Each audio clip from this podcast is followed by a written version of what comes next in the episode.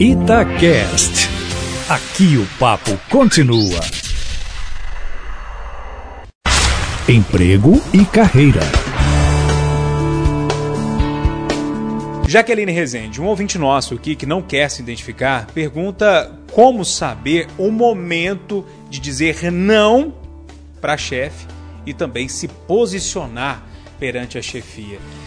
Esse momento aí é complicado, hein, Jaque? Bom dia. Bom dia, Júnior. É desafiador, né? Saber falar não para chefia e se me mandar embora.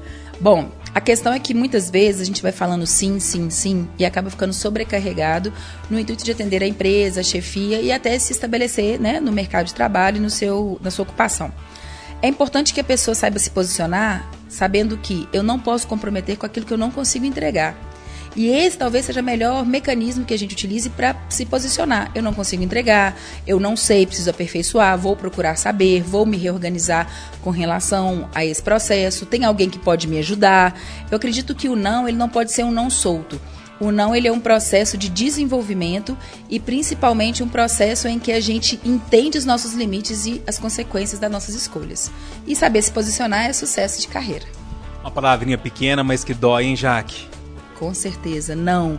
Mas é melhor do que não consigo, não fiz e se queimar. Bacana. O pessoal te encontra lá no Instagram, Jaque? Jaque Rezende no site da CIAS Consultoria.